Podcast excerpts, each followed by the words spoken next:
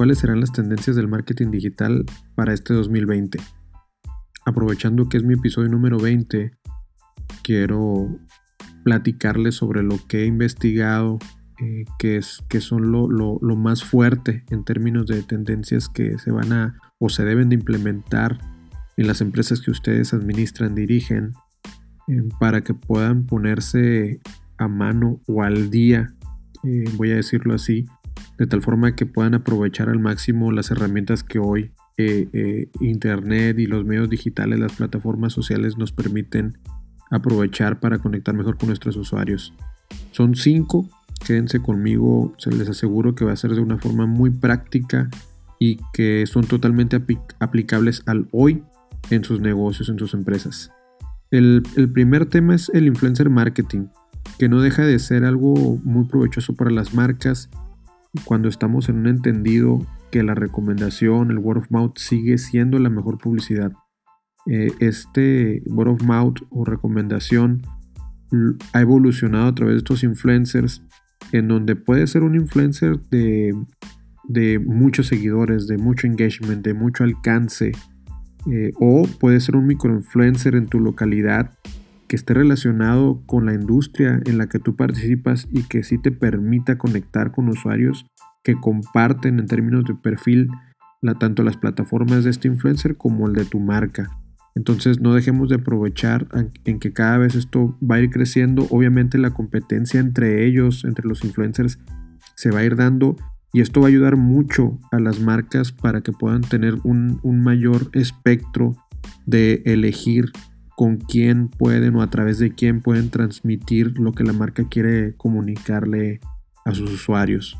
Entonces busquemos estos referentes que empaten más con la personalidad de la marca, la filosofía y, la reputación sobre todo, que es lo que más debemos cuidar en, los medios digitales.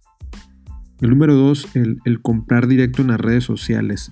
Ya hoy el tema e-commerce seguramente va a tener un disparo importante porque varias de las redes sociales, eh, empezando por Instagram, van a, vas a poder por comprar eh, directamente en la plataforma digital sin necesidad de irte a una página web o conectarle una aplicación que te saque de la red social para que hagas una compra. Entonces aquí eh, lo que yo quiero preguntarles para reflexionar es, ¿tu marca se está preparando para este nuevo modelo de compra? Va a ser súper importante que, permitamos contestar esta pregunta y estemos preparados para aprovechar esta nueva etapa en la que el e-commerce se va a presentar a través de los medios digitales, de las redes sociales. El tercer punto es el servicio al cliente con esteroides, le estoy diciendo así. todas, todas las herramientas que existen actualmente para automatizar los procesos, generar casos, dar seguimiento en los puntos de contacto entre la marca y la persona, eh, disminuye o minimiza cualquier pretexto que tengas para no estar eh, teniendo un, un, servicio al cliente óptimo.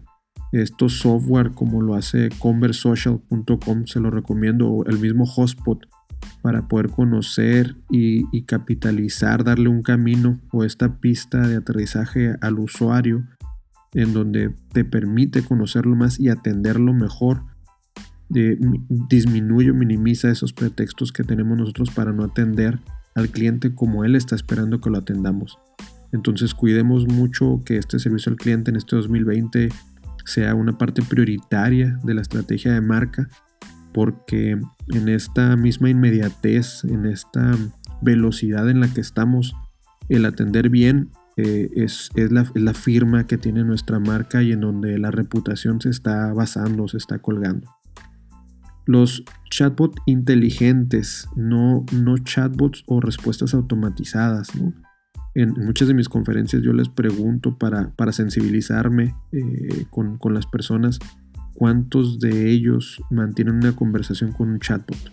Desafortunadamente el 95% me contesta que no le gusta y que se sale al inicio de la conversación si siente que está hablando con un chatbot. Y esto no es que sea malo, el tema es que es una mala implementación.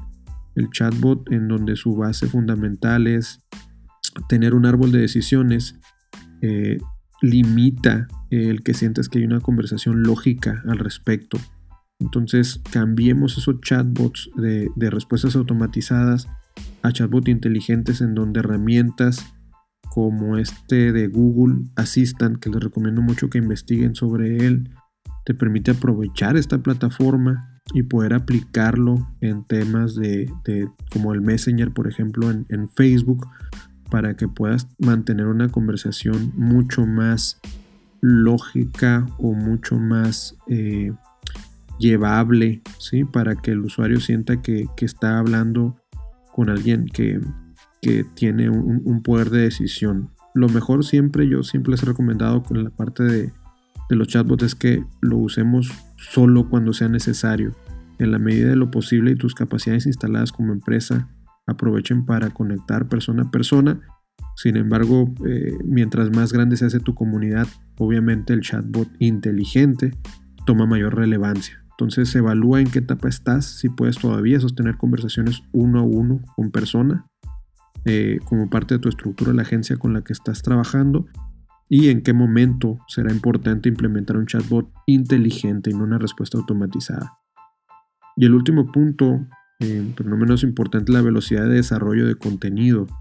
Si estamos en una era nuevamente en donde las personas eh, toman una relevancia por encima del nombre de la marca, la gente queremos conectar con estas personas, eh, son, son y, tienen un valor los talentos que ellos tienen y que se transmite dentro del mismo DNA de las marcas. Entonces necesitamos eh, optimizar tanto la cantidad como la calidad. Para eso necesitamos preparar la marca y el equipo de personas que van a, a participar en la parte de mercadotecnia en donde necesitamos meterle velocidad, probar, equivocarnos, volver a implementar y no estar esperando mucho tiempo eh, ni pensar tanto en cuál va a ser el mejor contenido al final del día. Eh, es igual que los vinos cuando te preguntan, ¿no? ¿Cuál es el mejor vino? Pues el que te guste a ti. es, ese, ese va a ser una respuesta. El usuario también en esta fase de, de donde la percepción se vuelve realidad, pues va a ser de igual forma. ¿Qué contenido conecta mejor? Eh, para, para ti vas a pensar que va a ser uno, pero para el usuario tal vez el que menos, el que menos se te ocurrió que iba a conectar fue el que más alcance e interacción tuvo y tal vez resultados para la empresa. Entonces, busquemos implementar y meterle tanto, tanto cantidad como calidad para que juegues un rol mucho más importante a través de los medios digitales.